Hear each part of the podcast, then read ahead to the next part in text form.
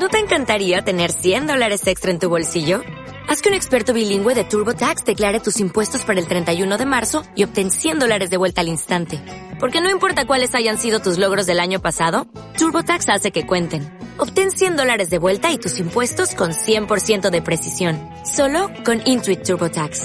Debes declarar para el 31 de marzo. Crédito solo aplicable al costo de la presentación federal con TurboTax Full Service. Oferta sujeta a cambios o cancelación en cualquier momento.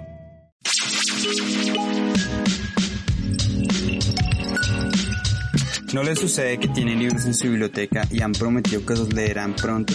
Pero pasan días, meses y años, y aún queda esa promesa. Es momento de tomar la iniciativa. Bienvenidos a Punto de Partida, su podcast sobre reseña y análisis de textos.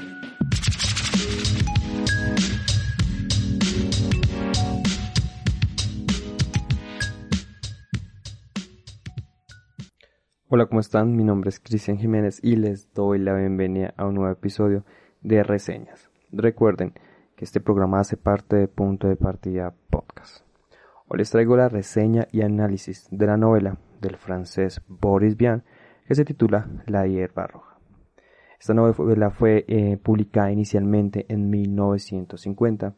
En mi caso, leí la edición de 1990 del sello editorial Tusquets. Em, el programa lo vamos a manejar de la siguiente manera, ¿saben? cómo me gusta a mí poder estructurar de mejor forma para ofrecerles como la información más organizada. Pero antes quiero invitarlos a que nos sigan en nuestras redes sociales. Me encuentran como Cristian Jiménez-WL. El del podcast es punto de partida punto podcast.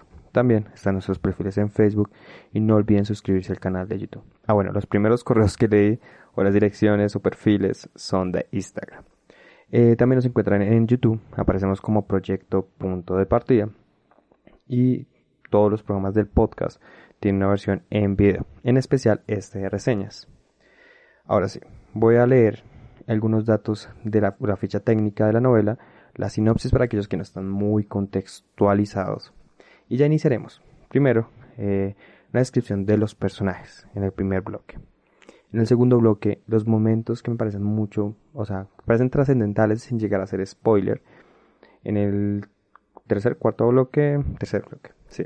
Eh, los pensamientos, aquello en lo que el protagonista eh, trata de analizar y reflexionar y que nos sirve para de, pronto plantearnos, plantearnos algunos aspectos de la novela. Y por último, mis conclusiones. Bueno, voy a leer, eh, voy a dar unos datos sobre la ficha técnica de la novela.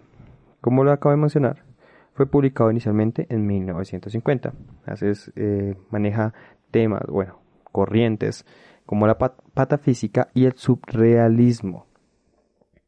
En, las, en la edición que estoy leyendo, hace parte de Tuts, que es editorial, eh, maneja la temática en novela literaria, es de la colección Andanzas, serie volumen independiente y tiene un total de 200 páginas.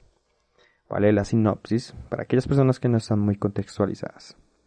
El ingeniero Wolf y su ayudante, el mecánico Lazuli, construyen una máquina del tiempo gracias a la que Walt pretende, mediante el retorno a su infancia, conjurar todos los errores y todas las obsesiones que le habían acosado entonces.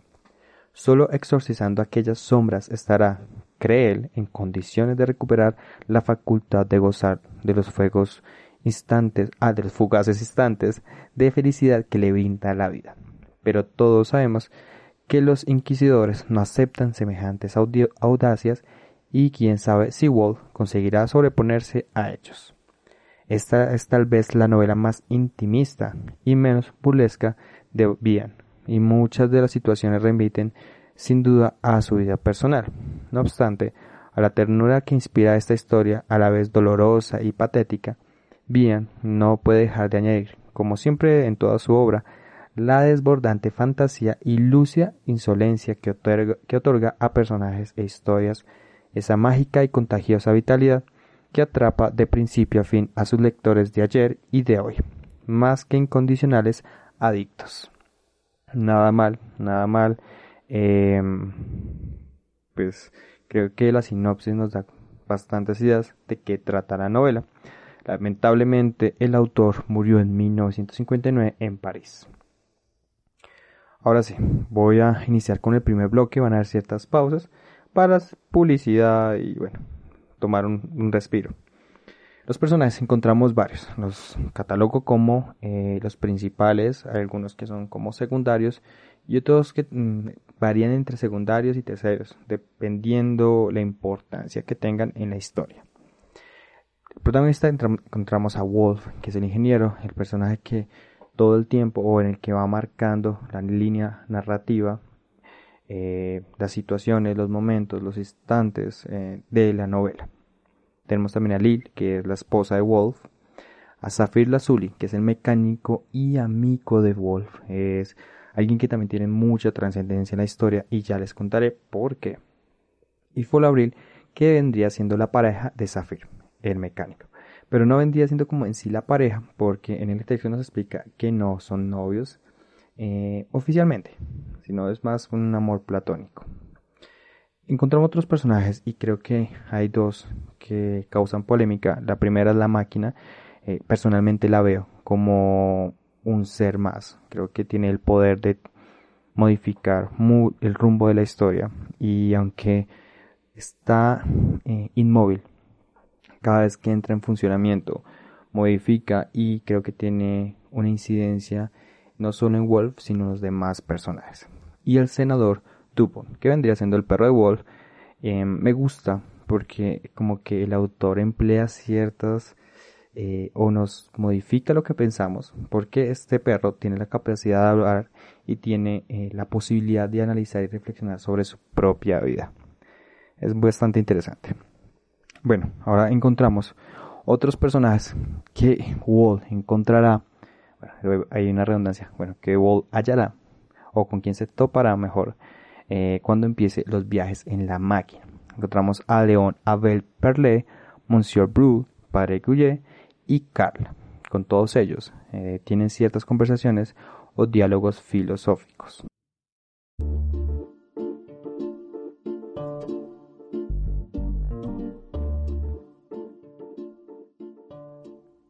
Vamos con los momentos más trascendentes.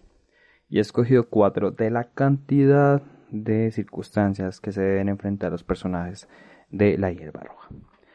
El primero es Walt y su encuentro con su otro yo en el espejo. Esto nos da ciertas ideas y nos muestra eh, que más allá de tratar de modificar eh, aspectos de su pasado y demás, Walt también debe deshacerse con su, de su otro yo, ese alter ego que en realidad no lo deja poder, no lo deja vivir ni poder avanzar. La siguiente escena que me gusta mucho es que Walt y Zafir llegan en un punto en el pueblo en donde se involucran con mujeres de la vida alegre. En este instante no voy a relatar nada, no quiero generar como cierto mm, spoiler literario, pero eh, eh, comienza a tocar el tema del amor, de la sensualidad, del erotismo, de los cuerpos, incluso de la intimidad en sí. Y es como una forma distinta de ver las cosas. A esto se le suma el jugar con la sangrita. Esta es una escena un poco cruda y creo que los sectores van a va a tocar como ciertas fibras, va a tocar ciertas fibras sobre no sé, es que es muy crudo sobre cómo algunos tienen el poder sobre otros y cómo tenemos la posibilidad de herir y de cómo el autor ha jugado con esto y lo muestra como algo muy normal en un mundo que para nosotros como lectores sería casi inaceptable que eso pasara. Aparecen varias muertes eh, que van a marcar la historia y estas muertes son a partir de muchos hechos eh, como una bola de nieve que al final termina aplastando a varios personajes de manera figurativa pero que eh, después nos pone a pensar si era inevitable que pasara lo que va a pasar y que ustedes van a leer, que espero que lo hagan. Y bueno, es como una reflexión acerca de la muerte, del destino eh, más específicamente.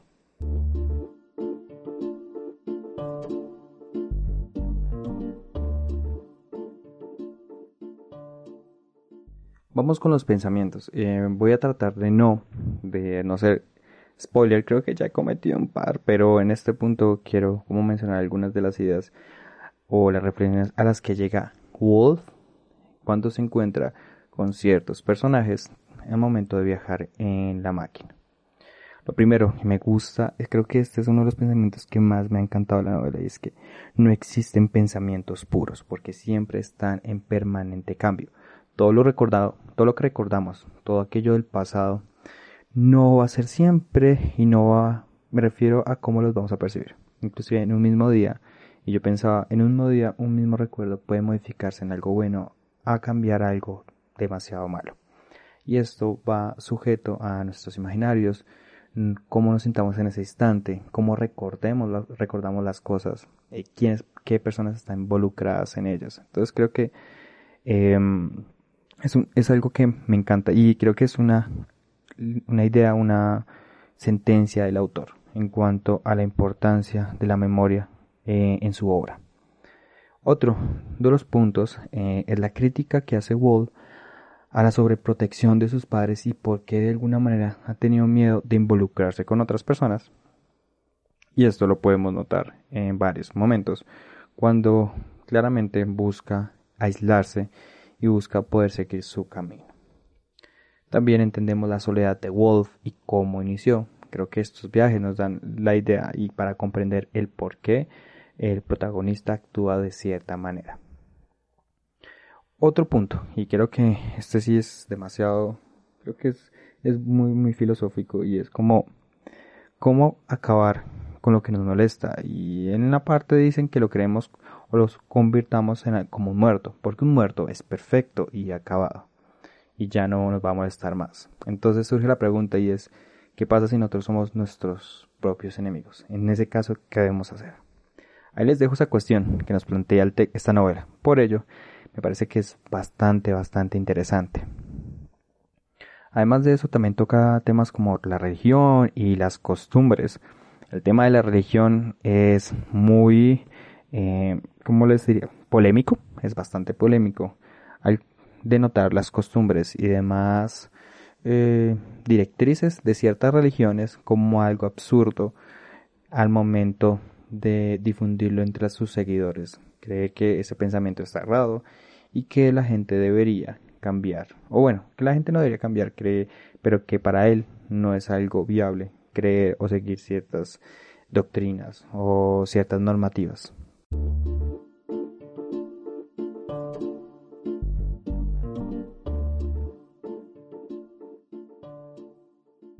Llegamos a las conclusiones de la novela La hierba roja. He tocado como temas, eh, he analizado, y el primero es que el autor utiliza la tercera persona para poder ofrecernos la mayor cantidad de información y que así podamos comprender y que de alguna forma también alimentemos nuestra imaginación. Claramente no nos va a dar todo, pero sí las herramientas para que nos hagamos preguntas, nos formulemos preguntas mejor y que busquemos cuestionar mucho, no solo de la novela, sino en general. Lo primero es, eh, me gusta cómo introduce personajes de otros mundos. Me sentí como, eh, por momentos, estuve leyendo eh, Alicia en País de las Maravillas, pero en una versión un poco más cruda. Y eso sí, es, estoy totalmente convencido. La inmolación de los personajes, la, el destino que de una forma cuando comienzas a leer, comienzas a cuestionarte y ya la mitad de la novela sabes qué va a pasar, pero el autor no lo dice, pero tú ya sabes qué va a suceder eh, implícitamente y te estás preguntando el por qué, pero aún así esperas que no pase lo que ya sientes y es esta inmolación eh, que de todas maneras todos tenemos como ese destino, pero buscamos cómo evadir. Y uno como lector le pasa al momento de leer la novela. Otro, y ya creo que eso es más personal, y es Wall buscaba crear esta máquina para borrar recuerdos de su pasado y que no lo atormentaran en la actualidad o en el ahora. Entonces me preguntas hasta qué punto los recuerdos se vuelven tan pesados que no podemos sobrellevar con ellos y tenemos que tomar medidas extremas. Esta es una reflexión que eh, llega después de terminar la novela y de preguntarse si llega a ser tan intenso un pasado que tiene trascendencia en el ahora, inclusive en el futuro. Esta novela, para mí, tiene 4,6 porque, pese a ser corta, nos ofrece una cantidad de información, nos ofrece unas imágenes, eh, como que ejercitamos nuestra imaginación para poder recrear mucho de lo que el autor dice. Debo mencionar que por momentos no es una novela sencilla, es una novela que si no estás muy atento puede llegar a perderte. Eso sí, no tengo la menor duda. ¿Por qué lo digo? Porque a veces me distrae un poco y tenía que volver a releer para poder entender y encajar. Eso quiere decir que si te pasas alguna parte no vas a entender algo. O sea, son de ese tipo de novelas. Este programa ha llegado a su final. Eh, por ahora mm, esperamos poder traer más reseñas. Además los invitamos a que sigan los demás programas. Tenemos un cuento a la vez, que es la lectura de relatos cortos eh, o cuentos. También fragmentos, que es la lectura de los primeros capítulos de los últimos libros clásicos y demás. Y por último, el más, eh, ¿cómo lo podemos decir? La, la última noticia, la, el más reciente programa, ahora sí, audiolibros, donde vamos cada semana ofreciendo la parte de un texto de sumamente de suma importancia para los lectores. En total, son cuatro partes y se publica todos los jueves. Son los libros completos, debo mencionar. Ahora sí, mi nombre es Cristian Jiménez. Este fue otro episodio de, reseñas, un programa de punto de partida podcast. Espero se hayan quedado hasta aquí, espero disfruten de este libro, espero se animen a comprarlo, a compartirlo, a releerlo y a pensarlo. No siendo más, ahora sí, espero se hayan divertido, eh, nos vemos en una siguiente ocasión y esto fue Reseñas. O'Reilly Auto Parts puede ayudarte a encontrar un taller mecánico cerca de ti. Para más información, llama a tu tienda O'Reilly Auto Parts o visita oreillyauto.com.